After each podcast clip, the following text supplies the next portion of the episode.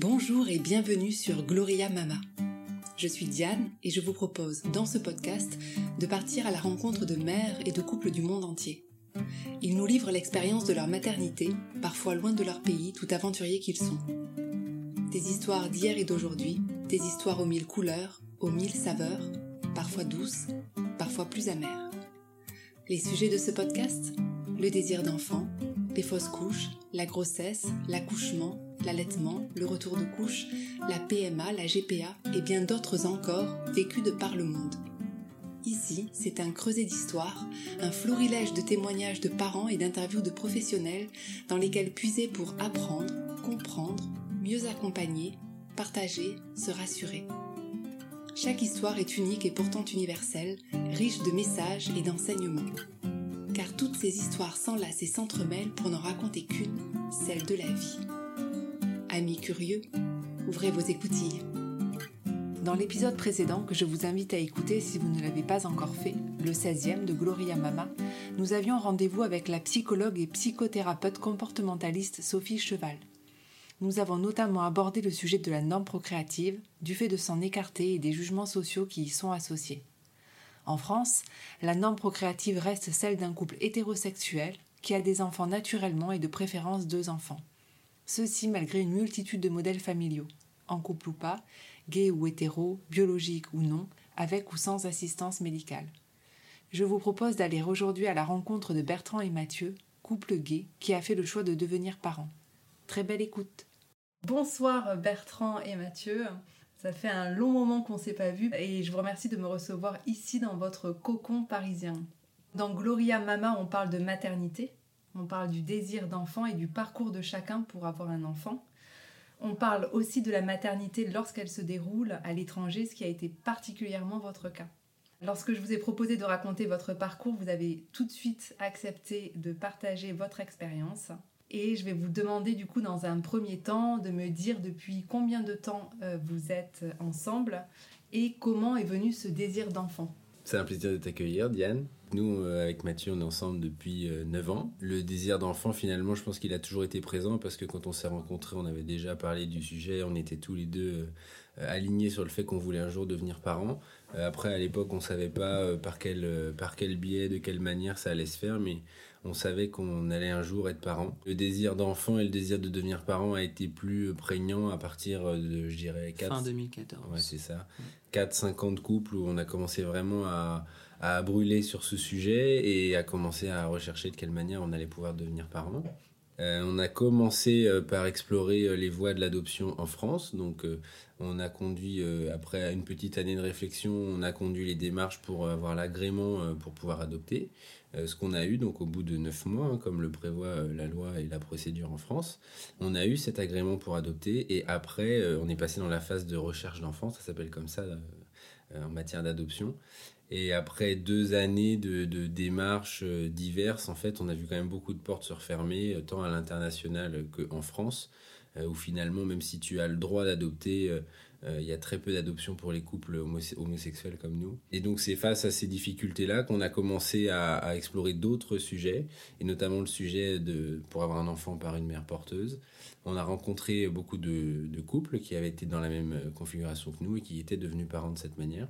Et voilà, c'est comme ça que, ça s'est fait et qu'on est devenus parents en juin 2018 quand notre petite Marlène est née. Voilà, et donc là, elle va avoir 18 euh, mois dans 11 jours.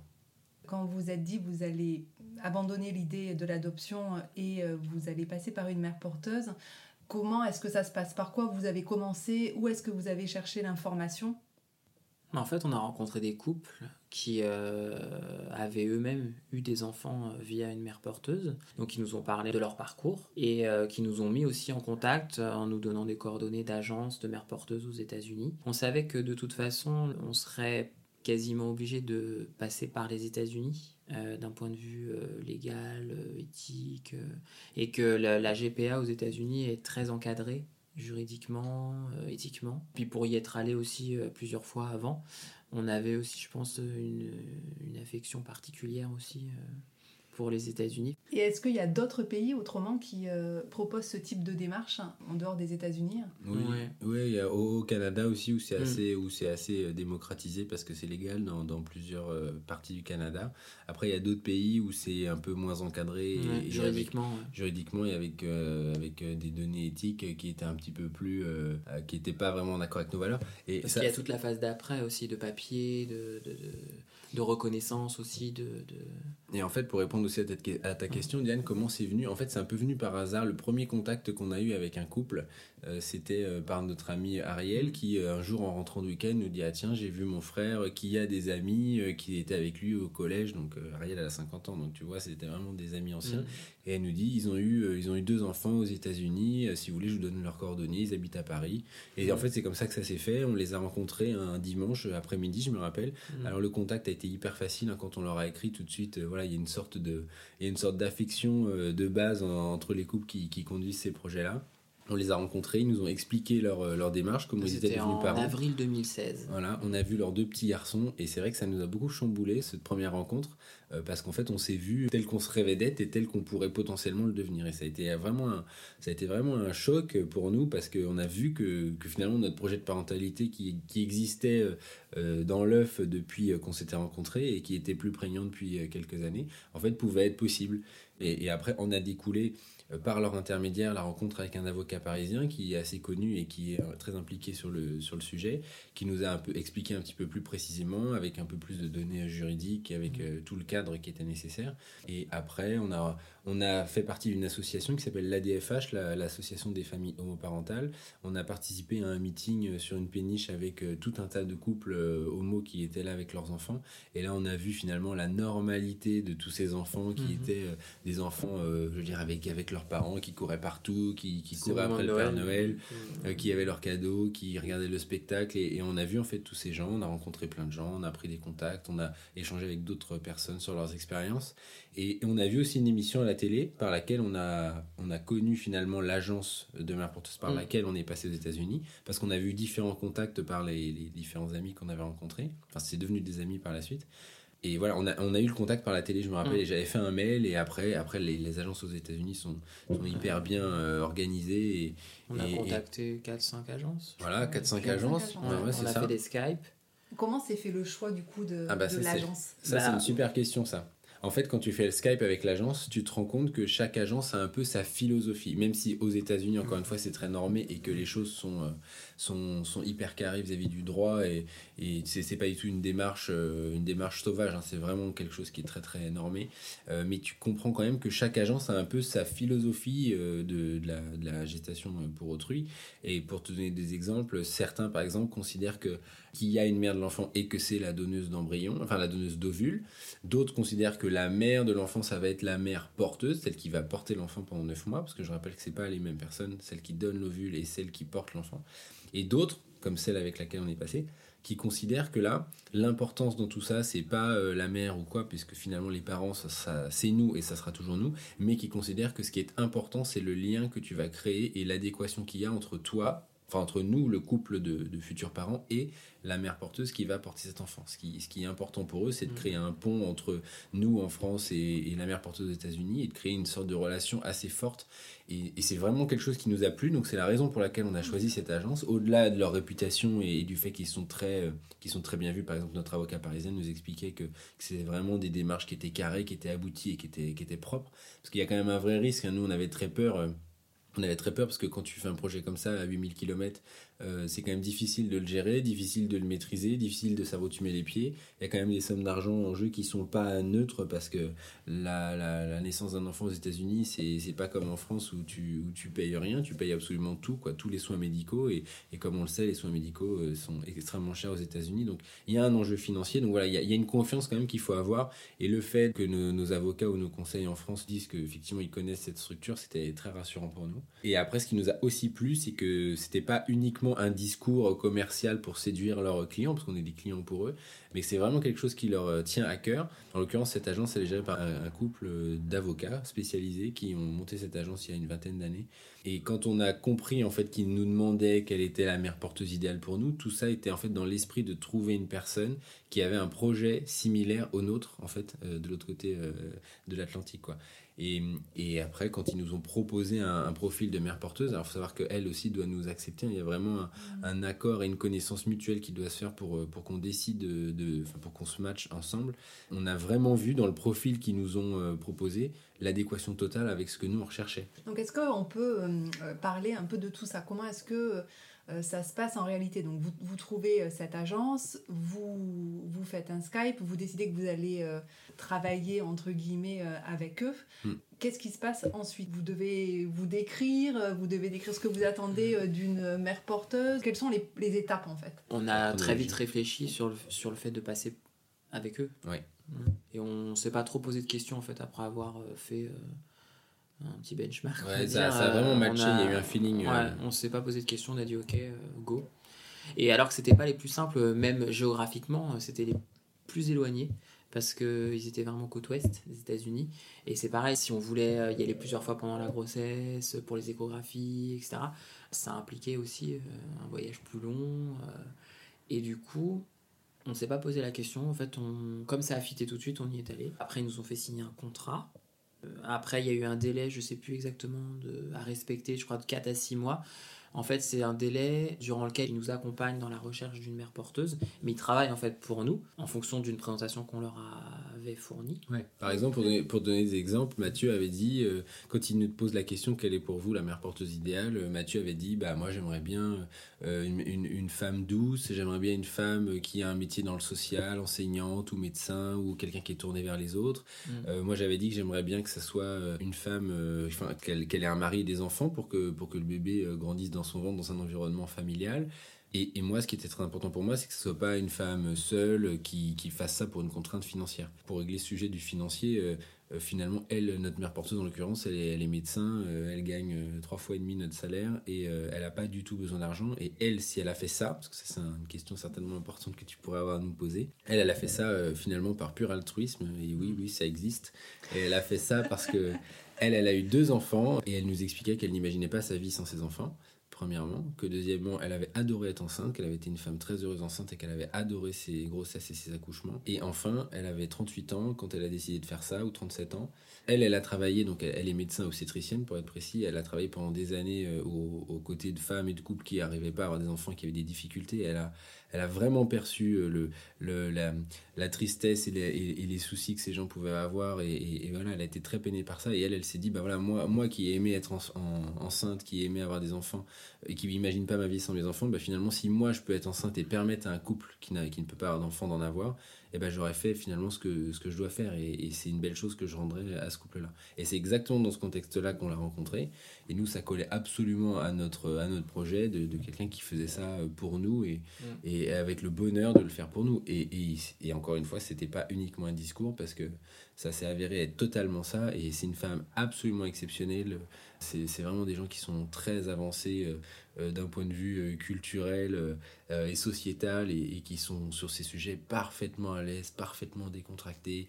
Et, quand on voit le bonheur que eux ont vécu à, nous permettre, à nous de devenir parents et de, vivre ce bonheur, finalement c'est assez incroyable. On a beaucoup de mal à l'imaginer, surtout quand on entend tout ce que nous on entend ici en France, où effectivement d'un point de vue sociétal, c'est pas à ce niveau-là, sur ce sujet-là en tout cas. Et donc euh, son mari et sa famille étaient complètement en adéquation avec euh, son projet et finalement euh, c'était elle aussi de son côté un projet familial de mm. vous aider à fonder une famille. Ouais. Ah, totalement. Totalement. Son mari était, était hyper, hyper content, hyper content pour nous. Ils étaient tellement heureux de faire ça. Et, et, et, quand elle a accouché, elle nous a dit Mais si c'était pour vous, mais je le referais je le referai bien entendu. Quoi. Elle, été tellement heureuse de, pouvoir permettre à Marlène de naître et d'être avec, euh, avec un couple comme nous. Elle est encore, d'ailleurs, on est toujours en contact avec elle, bien sûr, assez régulièrement.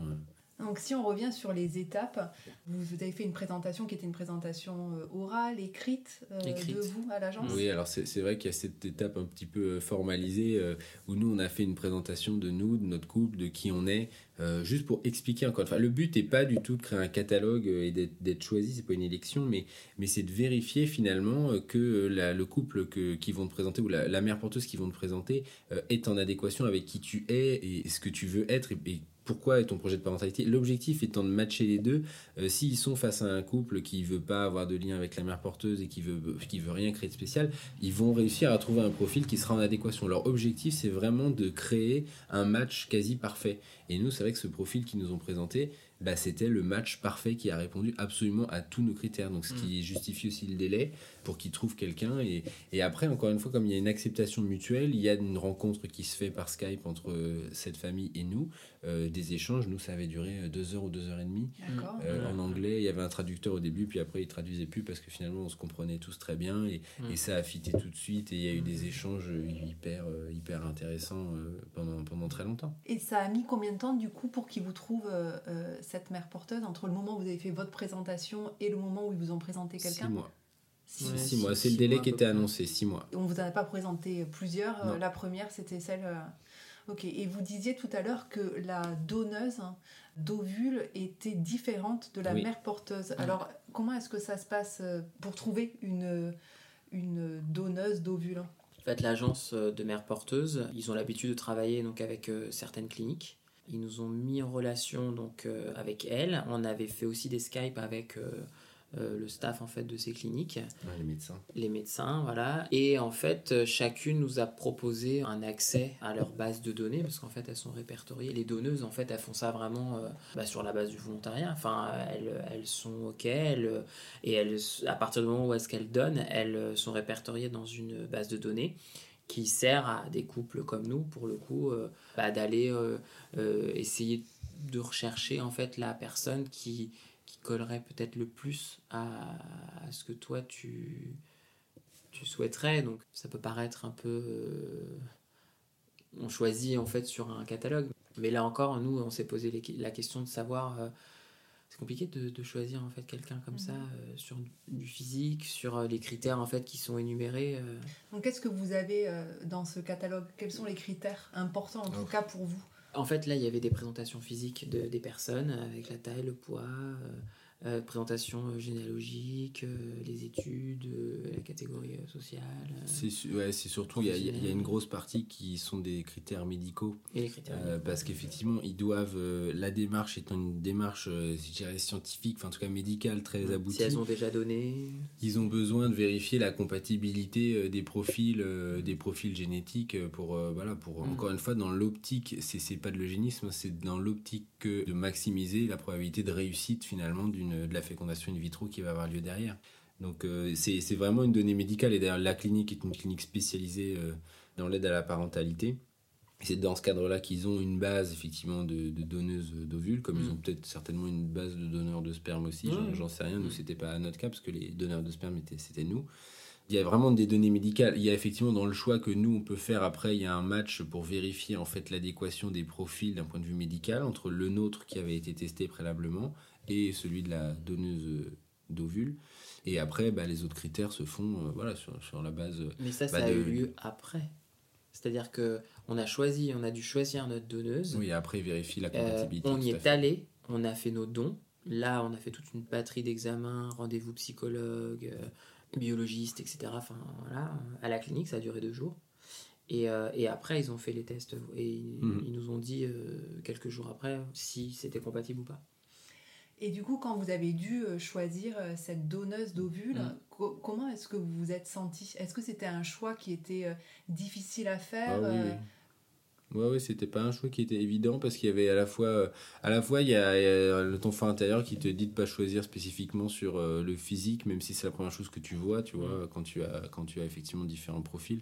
Mais après, nous, euh, le choix n'a pas été si compliqué parce qu'au final, assez vite, euh, assez vite, on est tombé sur un profil qui, qui à tous les deux, nous a, euh, nous a parlé et qui nous a séduit et sur lequel on s'est on s'est mis d'accord assez rapidement. D'ailleurs, c'est pareil, il n'y a pas eu plusieurs, il y a pas eu plusieurs choix, il n'y en a eu qu'un et c'était le premier.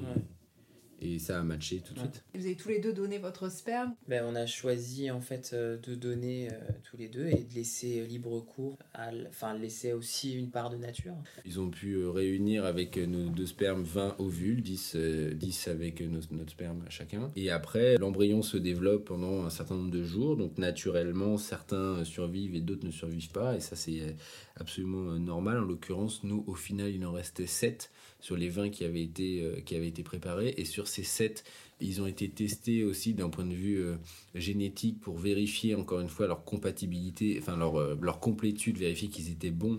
Et ça, encore une fois, c'est dans l'optique de maximiser la probabilité que la grossesse puisse fonctionner. Donc voilà, a encore une fois, il y a ces, ces préalables médicaux qui sont assez importants. Et au final, après test euh, chromosomique et génétique, il restait 4 embryons. Deux de Mathieu, deux de moi. Et sur ces 4 embryons, nous, on a choisi de ne pas choisir lequel on, a- on implantait. Et n- pour ne pas choisir ni le sexe de l'enfant, euh, ni euh, qui était le père euh, biologique, enfin d'un point de vue euh, voilà, génétique. Encore une fois, si on savait que c'était un garçon ou une fille, c'est parce qu'ils avaient été testés d'un point de vue médical pour vérifier qu'ils étaient bons. C'est c'est pas pour choisir euh, ça, sur on le a- catalogue, je veux un garçon, je veux une fille. Et ça, nous, on a appris que c'était une fille à l'échographie les 5 mois. D'accord. Mm. Donc en fait, vous savez pas finalement quel est le père biologique. euh, Si, si, on de- sait. Si vous savez. Bah, au, au final, on le sait parce que pour les, notamment pour les démarches juridiques qui suivent, et, euh, euh, parce que suite à la naissance de Marianne aux États-Unis, il y a un certain nombre de démarches juridiques à faire pour que nous deux soyons reconnus comme ces deux pères et pour qu'une fois revenus en France, euh, Mhm. on puisse aussi en France être reconnus comme ces deux pères, ce qui est le cas aujourd'hui euh, sans aucune difficulté. Euh, mais dans cet objectif-là et dans l'optique administrative de, de ces documents, effectivement, on, on a dû savoir qui était le père euh, Ah oui. biologique. Finalement, ça a assez, assez peu d'importance pour nous, puisque notre projet de parentalité, il a toujours été un projet commun. Euh, il a été depuis l'origine de nous deux, par nous deux, pour nous deux. Donc au finalement, euh, ça a aujourd'hui très peu d'importance. Et d'ailleurs, euh, euh, enfin, personne ne le sait. Mhm. Au final, nous on le sait, mais notre avocat le sait parce qu'il a vu les papiers, mais personne d'autre ne le sait. Quand vous êtes allé à Portland du coup pour donner votre sperme, est-ce que vous avez rencontré euh, la donneuse? Est-ce que vous avez une relation avec cette donneuse ou pas du tout? On l'a pas rencontrée, on a fait un Skype avec elle. On est allé à Portland, en- fait on était en cours de matching. C'est-à-dire qu'on avait déjà discuté avec elle, on savait qu'on l'avait déjà choisie. Elle était en train de faire ses tests et on a fait un Skype avec elle vraiment en, en revenant ici en France. Et, euh, ça a un Skype qui a duré longtemps où effectivement elle nous a expliqué les raisons pourquoi elle faisait ça, euh, qui elle était, on l'a remerciée, euh, on avait eu un bel échange aussi. On a ses coordonnées euh, disponibles pour Marlène si plus tard elle souhaite euh, savoir qui est sa donneuse. Mais, euh, mais en fait, on n'a pas créé de lien avec elle. En, en fait, c'est un membre à part entière de notre de l'histoire de Marlène ouais. et c'est un membre à part entière très actif du projet. Sans Mm. elle, on n'aurait pas pu devenir parents puisque Mm. c'est grâce à, aux ovules qu'elle a donné et qu'elle a accepté de donner que euh, que nous on a pu devenir parents. Mais c'est un membre qui est a intervenu pour nous au même titre que le médecin qui est intervenu pour nous, au même titre que l'agence de mère porteuse qui nous a présenté toutes ces personnes et qui a tout coordonné, au même titre que la- l'avocate américaine qui a fait les documents, au même titre que notre avocat français. Euh, au même titre que tout un tas d'intervenants, finalement, on, on, a, pu devenir parents parce que, parce que plein de gens sont venus nous aider. En l'occurrence, euh, notre mère porteuse en fait partie et elle a un rôle un peu, un peu plus fort parce qu'on a créé avec elle un lien lié à la grossesse qui était long sur le long terme. Et en plus comme on avait un match parfait avec cette famille c'est vrai qu'on a, on a vraiment des atomes crochus. Donc on est resté en contact et on restera en contact. On- on- ils font partie de notre famille finalement aujourd'hui. Euh, même s'il y a absolument aucun doute sur la, euh, le rôle le, le rôle de notre mère porteuse c'est pas du tout la mère de Marlène hein. Marlène elle a pas de maman elle a deux papas Mathieu et moi. Et- et point. Et Zoriana a effectivement été sa mère porteuse. Elle a elle a permis que, que Marlène puisse naître et que nous on puisse devenir parents mais c'est voilà c'est c'est c'est un des maillons de cette grande chaîne finalement qui a été euh, qui a été mise en place quoi. Quand vous étiez à Portland et que vous avez fait tous ces tests, est-ce que vous en avez profité pour rencontrer du coup Soraya, votre mère porteuse? Zoriana. Zoriana, pardon. votre mère porteuse ou Non parce qu'à l'époque on n'était pas encore euh, on n'était pas encore matchés. C'était en mars et on l'a rencontrée en juillet, fin juillet 2017. Ouais, c'était un petit peu après. On l'a jamais vu physiquement, Zoriana, avant, avant qu'on y aille pour l'accouchement. Donc on est arrivé 15 jours avant. Enfin, on avait fait pas mal de Skype. Ah Dès oui, l'instant oui, où on a sûr. été matchés, en fait, on a créé un groupe WhatsApp. Mhm. Puis on... après, pas Ah, un il y avait jour, pas un jour sans euh, qu'on s'écrive. Sans qu'on s'écrive, sans qu'on On on s'appelait. on se faisait des, des WhatsApp, euh, des vidéos. On a été des- très très présents Ouais, euh, ouais. pendant toute cette phase-là. Enfin, on a vécu. Des, on des a vécu- mois, on était en direct euh, par Skype avec le médecin, euh, son mari. Alors est-ce que justement vous pouvez euh, nous raconter euh, peut-être tout ce vécu quand, euh, quand elle a fait cette FIV Comment est-ce que vous étiez? Et puis comment est-ce qu'elle a vécu sa grossesse? Et comment est-ce que vous, vous avez vécu sa grossesse de votre enfant? Ah ben, on s'en rappelle très très bien hein, parce que c'est sûr que d'un point de vue médical, on est, on est conscient et on est au courant de, tous les risques liés à la non-réussite, aux difficultés médicales, aux difficultés naturelles. Euh, Il y, a, beaucoup de choses qui peuvent se produire, donc on était hyper impliqués euh, là-dedans. Euh, on savait la date à laquelle elle allait aller à, la clinique pour, avoir l'implantation. On, connaissait exactement le timing de suivi médical, on savait exactement à quel moment allaient être les tests, les premières échographies, la première fois qu'on a entendu le cœur. À tous ces moments forts, on a toujours été présent, en plus des contacts quotidiens qu'on avait, mais on était présent à chacune de ces étapes fortes. Alors effectivement, avec euh, 8000 km, c'était pas évident d'y aller, même on aussi on aurait bien voulu être euh, à l'échographie des 5 mois, mais c'est juste que techniquement c'était pas possible. Mais on a vécu chaque euh, moment avec elle euh, en, en live. hein. Donc comment est-ce qu'elle faisait avec, une, avec WhatsApp ou, euh, Ouais. ouais. Il y avait le Skype, médecin ou son WhatsApp, mari euh, qui, qui tenait la caméra et, Mm, et on était là présent avec le médecin qui nous parlait, euh, qui nous expliquait à nous tout ce qu'il faisait, euh, ce qu'il voyait et tout ça. Pas pour l'implantation, hein. l'implantation Oui, là on avait parlé avec elle juste avant et puis juste après. Et euh, est-ce qu'il y a eu un moment pendant toute cette grossesse qui a été particulièrement fort pour vous? Hein Une échographie qui vous a marqué ou une conversation avec elle? Tous, hein. Particulièrement fort. Oui, forcément, le... on a avancé pas à pas, je dirais. Forcément, quand on a appris que c'était une fille, on était content, ému et ça devenait concret. Euh, mais moi, j'ai vraiment réalisé euh, ce qui se passait quand on, a... quand on était là-bas, quand on s'est rencontrés physiquement.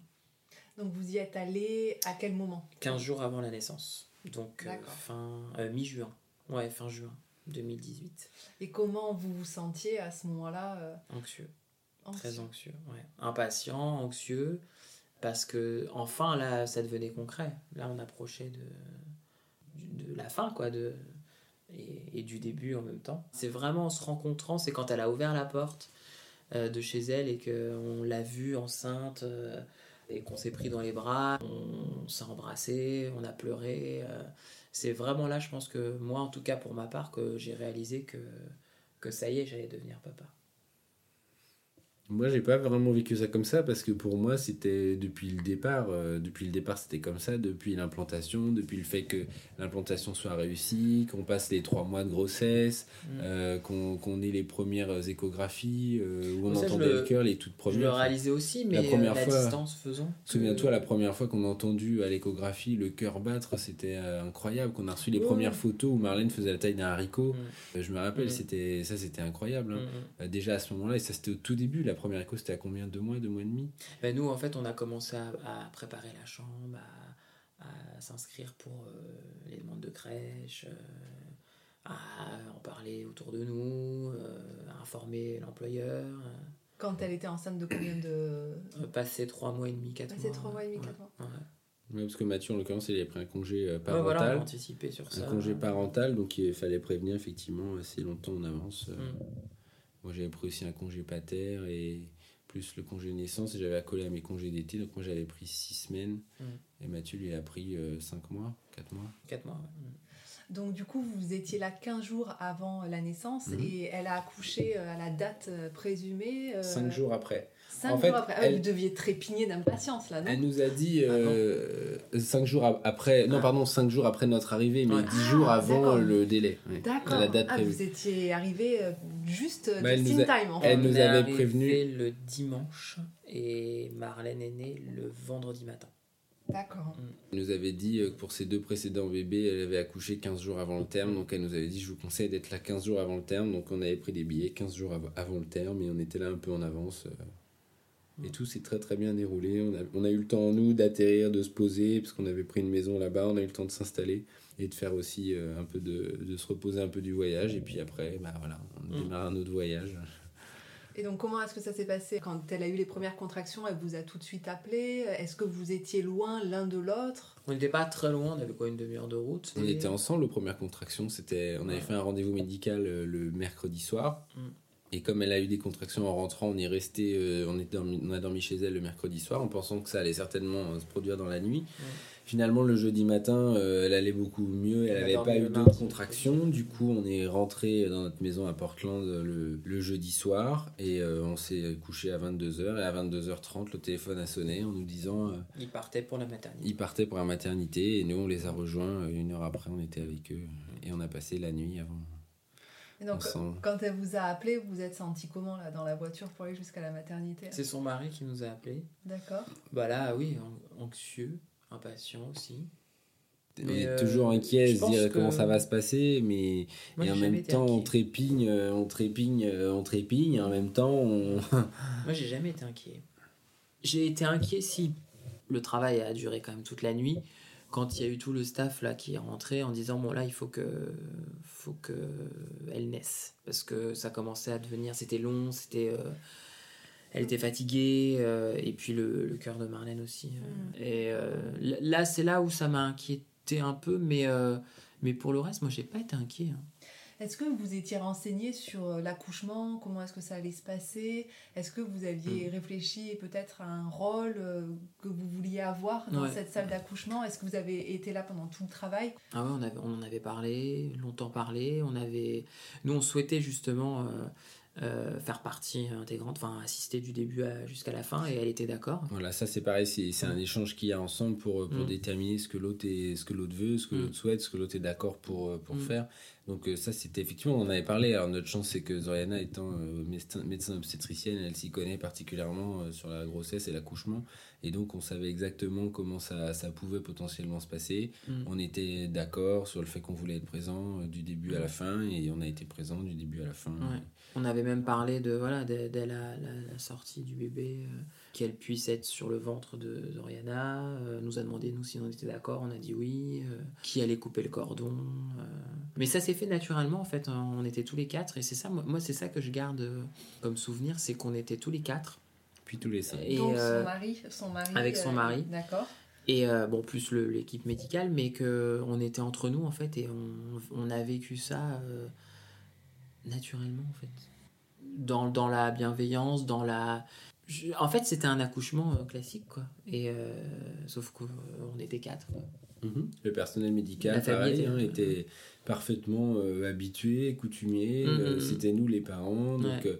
euh, ils, nous disaient effecti- d'ailleurs euh, congratulations. Ils ont effectivement Ah, ils ont mis Marlène sur le ventre de Zoriana, euh, conformément à ce qu'on s'était dit. Euh, Mathieu a coupé le cordon et tout de Mhm. suite après, euh, Marlène a été dans nos bras et elle a jamais quitté nos bras depuis. On est resté deux heures euh, ensemble après, bah, le temps de, des soins, des premiers soins, de la pesée, euh, et puis euh, du pot à pot. Et puis après, euh, Zoriana est montée dans sa chambre, et nous, on avait la chambre juste à côté. On est monté dans notre chambre avec notre bébé, et c'est là que tout a commencé. Et ce qui est très bien, moi aussi je garde ça en tête, c'est que hum, on a passé trois jours à l'hôpital. Trois jours et deux nuits. Et en fait, euh, on était bien, en fait, on était protégés. On était.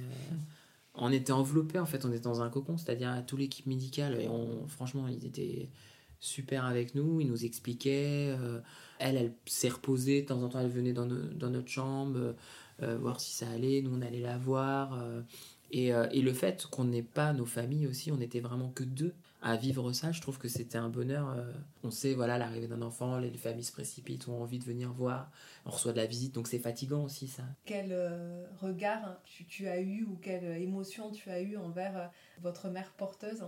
Bah ça, ouais, une, re- une reconnaissance éternelle. En tout cas, là-bas, je débordais d'émotions, j'ai beaucoup pleuré, même le, le mois où est-ce qu'on on est resté là-bas, même si on s'est pas vu tout le temps, mais à chaque fois que je la voyais, moi j'étais débordé d'émotions parce que parce qu'en fait, je réalisais à quel point euh, son geste était beau et admirable. Et je pense que c'est le plus beau cadeau qu'on ait pu nous faire, enfin qu'on ait pu me faire, euh, de quelqu'un qu'au final on ne connaissait pratiquement pas. Comment est-ce que ça s'est passé les premiers temps avec Marlène, les soins du bébé? Est-ce qu'on vous a montré euh, à la maternité comment on s'occupait euh, d'un bébé, comment on l'a lavé, comment on l'a langé? Comment est-ce que Bah, ça s'est passé? Le premier bain, ils le font avec nous, euh, je Ils pense comme euh, pour tous les nouveaux Mm. parents. Et, et puis après, euh, tout est très naturel, hein, Mm.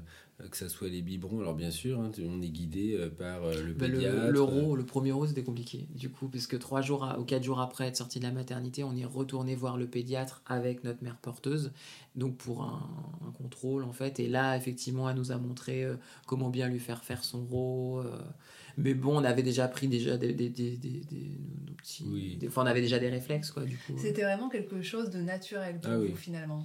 Oui. Après, voilà, on a, on a écouté aussi, enfin, moi, je me souviens, on a fait beaucoup de Skype avec euh, ma soeur, notamment. euh, forcément, et tout le monde voulait la voir, donc euh, dès que j'avais des questions, je demandais, mais, euh, mais pratiquement, Mais oui, tout s'est fait de matière naturel. natu- naturelle. Oui. Est-ce que vous pouvez nous parler du retour euh, en France? Vous êtes resté combien de temps aux États-Unis avant de, de, de rentrer euh, en France? Et euh, est-ce que vous pouvez nous parler aussi de peut-être toute la partie administrative? Bah, on est resté un mois aux États-Unis. La partie administrative, finalement, c'était assez simple. hein. On a juste dû faire les documents d'identité de Marlène aux États-Unis avant de pouvoir rentrer, parce que comme on prenait l'avion, il fallait qu'elle ait son passeport. Donc, bon, ça, c'est une pure formalité administrative. Et après le retour en France, euh, finalement, ça s'est passé le plus simplement du monde aussi. Euh, certainement parce qu'on était accompagné par un avocat français et un avocat américain. Donc, chacun avait fait de leur côté leur partie pour que les choses soient, soient claires. Mm. Et au final, euh, en quelques, en quelques semaines, quelques mois, on a eu la carte d'identité française de Marlène, son passeport français, et les démarches juridiques ont été faites euh, pour qu'on soit tous les deux officiellement reconnus comme ses parents. Ça a été assez simple au final. Je pense, en- Mm. encore une fois, parce qu'on a été bien accompagnés, qu'on avait bien préparé les choses en amont et qu'on était certain dès le départ qu'il n'y avait pas de nœud euh, juridique ou de blocage administratif qui se produirait après. Quoi. Toutes les choses ont été faites pour que ça soit absolument nickel. Et donc ça se passait comme ça. Et le retour en France a été aussi assez simple à tout point de vue, hein, euh, pour la place en crèche, euh, pour... Bah, ça a été simple. En fait, on a, oui, ça a été simple, mais on avait quand même pris nos marques avec elle là-bas. Il a quand même fallu en France les re- reprendre mais on était chez nous Mhm. donc euh, on était de nouveau euh, enfin dans notre environnement euh, puis euh, sa chambre était prête et effectivement on a eu une place en crèche très vite donc euh, on a pris euh, on a rapidement repris en fait le, le cours des choses euh, bah, à trois Du coup, euh, il y en a un qui est le père biologique euh, de Marlène et l'autre adopte du coup l'enfant? à adopter Tout ouais, à fait. du coup ouais. C'est ça. et du coup il y a un père adoptif et un père biologique ouais. Mm. Quelles ont été les réactions de vos parents? Quand Est-ce que vous leur avez parlé tout de suite euh, de cette démarche que vous aviez envie euh, de faire? Euh, Ou est-ce que euh, vous l'avez gardé pour vous ou... Et comment est-ce qu'ils ont euh, réagi ensuite à l'arrivée de, de Marlène dans vos vies et dans leur vie? Alors oui, pour répondre au début de ta question, oui, bien sûr, ils ont été intégrés dès le départ à nos projets. Alors forcément, ça les a, euh, ça les a un peu perturbés au départ parce que c'est pas quelque chose qu'ils connaissaient du tout. Donc euh, voilà, on a dû euh, beaucoup, leur... enfin on a dû, on a choisi de leur expliquer absolument tout, comme on vient de le faire avec toi. Mais assez vite, ils ont compris finalement et ils ont été assez supportifs au final. euh, Enfin, ils ont supporté notre projet. Ils sont restés un peu, euh, un peu en retrait, mais c'était aussi notre choix. Euh, mais voilà, ils ont été au courant au fur et à mesure de la grossesse, ils ont été au courant, bien sûr, que de tout notre projet quand on est parti là-bas, et bien sûr quand on est rentré. Alors c'était notre souhait qu'ils viennent pas là-bas, hein, même si ça avait été évoqué à un moment, mais c'est vraiment été notre souhait à nous d'être que nous là-bas. Quand on est rentré, bien sûr, ils ont accouru pour voir leur petite fille, et puis voilà, aujourd'hui c'est des grands-parents euh, euh, qui, qui, sont, qui sont là pour leur petite fille, elle va passer des vacances chez eux, et, donc euh, oui, oui, ils ont, ils ont été au courant. Encore une fois, c'était pas forcément naturel parce qu'ils n'y connaissaient pas et, voilà. Et forcément, c'était aussi perturbant pour eux, au même titre que ça a été perturbant pour nous de, de, de mettre des mots concrètement sur comment on allait devenir parents. Ça a été aussi difficile pour eux de, de concevoir qu'ils allaient devenir grands-parents avec nous. On n'a pas eu de blocage ou d'opposition de principe ou de, ou de réaction euh, virulente ou quoi que ce soit. hein. Ça, voilà, c'est juste que voilà, ça a mis du temps pour qu'ils comprennent et, pour que tout ça soit normalisé. Tout à l'heure, tu, tu parlais euh, du fait que vous aviez été euh, très euh, au fait que ça ne puisse pas fonctionner du premier coup, au, aux problèmes qu'il peut y avoir dans une grossesse. Est-ce que la fausse couche, c'était quelque chose dont vous aviez parfaitement conscience? Alors oui, on était parfaitement au courant des risques parce que cette démarche étant euh, voilà, une démarche euh, très très complète. Elle est, euh, on est particulièrement bien informé, tant par le corps médical que par le corps juridique. On savait effectivement qu'il y avait un risque. Mais étant médecin aussi elle-même, enfin moi ça me rassurait. Je sais pas pourquoi, mais. Bah, c'est vrai qu'on avait aussi de l'information nous par notre mère porteuse parce qu'elle mm. est parce qu'elle est médecin spécialisé de ce sujet. Donc mm. voilà, on était particulièrement bien informé, mais le risque, oui, il est présent. Oui, on sait qu'il est, on, savait qu'il était là. Oui, on mm. était assez assez inquiet de ça au départ parce qu'au moment où l'implantation a été faite, il y avait forcément un risque de, que ça fonctionne pas. Mais comme une, enfin une grossesse classique, quoi, les trois premiers mois, c'est-à-dire qu'on a attendu avant vraiment d'en de, d'en parler autour de nous, mais euh, les trois premiers mois, mais une fois les trois premiers mois passés, enfin. Vous êtes les parents de Marlène. Est-ce que vous avez réfléchi avant même de lancer euh, le projet ou pendant ou maintenant à la manière dont euh, vous lui parlerez de sa naissance, d'où elle vient, de ses racines? Oui. Ouais, bien sûr. Ça, c'est pareil, c'est quelque chose qu'on a, dont on avait beaucoup parlé avant. Euh, mais bien sûr, nous, c'était très important pour nous. D'ailleurs, ça a été un fil rouge euh, pendant tout le moment, tout le moment où on a conçu ce, ce, cette démarche. C'est qu'on voulait que Marlène puisse être au courant de tout, de toutes les démarches, de tout ce qu'on a fait, de, de, comment elle est née, du chemin qu'on a pris, euh, de qui est sa donneuse d'ovules, de qui est sa mère porteuse. Marlène sera absolument au courant de tout. On, sait aussi parce que euh, comme on côtoie euh, des familles qui sont dans le même cas que nous, Marlène connaîtra d'autres enfants qui auront aussi deux papas, deux mamans, un papa, enfin voilà, dans les nouveaux modèles de famille qu'on connaît tous. Donc euh, oui, on, est, on, sait à peu près comment on va lui dire. après, le moment où on lui dira, bah, ça sera ça, ça, pareil, ça viendra assez naturellement, mais c'est pas du tout un sujet tabou, un sujet complexe pour nous. C'est juste son histoire, donc elle saura absolument toute son histoire et au moment où c'est nécessaire. Bien sûr, on lui répète pas tous les jours là qu'elle a 17 mois et demi, euh, qu'elle est née aux États-Unis, d'une mère porteuse. Euh, ça n'a pas trop de sens, mais par contre, euh, dès, dès, que nécessaire, on lui, on lui indiquera tout ce qu'elle a besoin de savoir. Et si vous deviez qualifier votre vie avant Marlène et maintenant, quels sont les mots qui vous viennent à l'esprit hein? Ah ben, ça n'a absolument rien à voir. C'est avant, on était un couple euh, à deux, on a eu une vie de couple à deux, on a fait des tonnes de choses et on a beaucoup profité de, cette phase-là. On est beaucoup sortis, on a beaucoup voyagé, on allait tout le temps au restaurant, on, était tout le temps en sortie. Et aujourd'hui, on a une vie d'un jeune couple avec un, petit bébé. Donc, euh, euh, rythmé sur le rythme du bébé, des horaires de la crèche euh, et, des, euh, et voilà, et, du quotidien de Marlène, à quel moment elle doit manger, à changer la couche, à sortir avec le sac allongé, enfin absolument comme toutes les familles. Hmm. Donc le rythme a changé, nos nuits ont changé, notre sommeil a changé. Hein. on a bien la sûr. des choses a changé. On n'a vraiment plus du tout dormi de la même manière. Moi, je me souviens qu'un ami à nous nous a dit qu'un enfant, enfin m'avait dit qu'un enfant c'est un tsunami émotionnel. C'est la vérité. Parce qu'on est traversé par plein d'émotions différentes, euh, paradoxales aussi. Euh, la perception des choses est différente quand on a un enfant. Ah, c'est sûr que les tracas euh, au boulot euh, sont plus les mêmes et que. Il suffit de penser à ta fille et puis tu retrouves le sourire. Oui, et puis tes attentes sont différentes. Euh, moi, personnellement, je me remets beaucoup en question, donc je réfléchis souvent à qu'est-ce que j'aimerais lui transmettre, qu'est-ce que je voudrais éviter lui transmettre, qu'est-ce, qu'est-ce que. Parce que on, comme on hérite tous de, de, de bagages, d'un vécu, d'éducation, de, de peur, d'angoisse, enfin de j'aimerais moi justement être le, filtre en fait euh, pour elle lui permettre de grandir pour elle euh, qu'elle soit épanouie qu'elle ait confiance en elle qu'elle euh, qu'elle soit heureuse en fait qu'elle qu'elle soit animée par l'envie de faire plein de choses voilà. Donc je on fera des erreurs comme comme tout le monde comme tout parent mais mais en tout cas ça c'était les réflexions que je n'avais pas avant de l'avoir c'est aujourd'hui de me dire qu'est-ce que je peux faire pour qu'elle soit le mieux possible en fait, on, fera des erreurs, mais on fera toujours de notre mieux, comme tous les parents. C'est ça, ouais. Est-ce que vous envisagez d'agrandir euh, la famille à un moment donné? Non. Alors non, en effet, on en a parlé en fait juste après la naissance de Marlène, quand on était encore aux États-Unis et on avait envisagé effectivement de pouvoir mm. avoir un deuxième enfant. Nous, le, schéma de famille qu'on avait mm. qu'on avait imaginé et qu'on imagine aujourd'hui, il est avec un enfant. Mm. Je pense en fait que le jour où tu veux un deuxième, c'est comme quand tu veux le premier. C'est un truc qui qui te lâche plus, qui t'habite et qui est tu ne penses plus qu'à ça. C'est évident.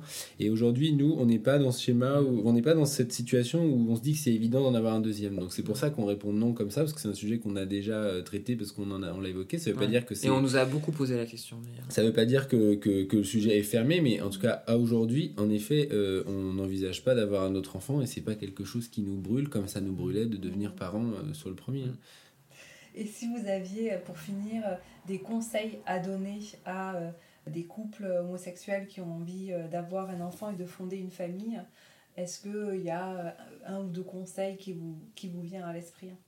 Ah oui, il y en a plein. Déjà, il faut profiter, il faut, il faut vivre sa jeunesse, il faut pas. euh, voilà, c'est quand même une démarche qui est longue, qui est éprouvante, qui nécessite que le couple soit hyper solide, parce que voilà, on, va, on traverse des, tonnes d'épreuves. Il y a beaucoup, beaucoup de sujets à traiter qui nécessitent d'aller chercher au fond de soi qui on est, ce qu'on veut être, et, et voilà, il faut vraiment être solide, il faut que le couple soit très solide. Donc, ça, c'est la première chose.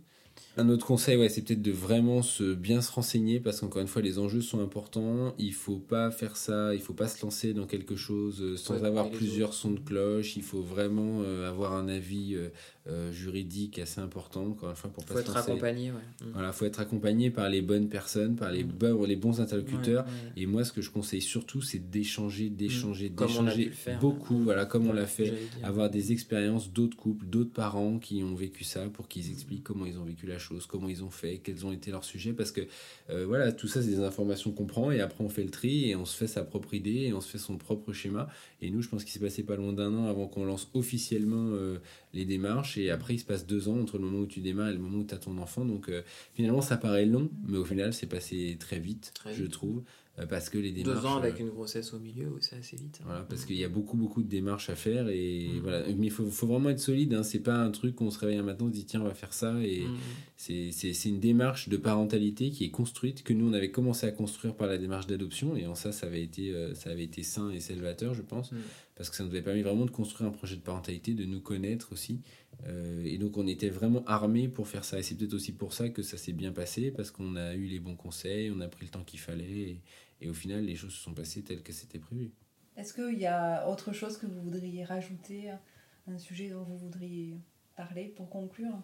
Moi, je veux juste dire à tous ceux qui sont pas d'accord avec le fait que d'un couple homo puisse avoir un enfant que au final, euh, on est une famille, euh, exactement comme toutes les familles. Euh, Encore une fois, on va peut-être faire des erreurs, mais comme tout le monde, et on va faire de notre mieux tous les jours. Nous, on est persuadés d'une chose, c'est qu'un enfant, ce qu'il a besoin, c'est d'amour, d'un environnement sain et sécurisé. Il a besoin de repères. Et aujourd'hui, quand je regarde ma petite fille, elle, a, beaucoup d'amour, elle a deux papas qui l'aiment, et ça, c'est une vraie chance. Tout comme d'autres enfants ont un papa et une maman qui les aiment, d'autres qui ont juste une maman qui les aime, d'autres qui ont deux mamans, d'autres qui ont juste un papa. Enfin voilà, faut, faut accepter en fait que, ce qui prime sur, euh, euh, tout, c'est l'enfant, euh, le bien-être de l'enfant et les valeurs qui sont inculquées à l'enfant.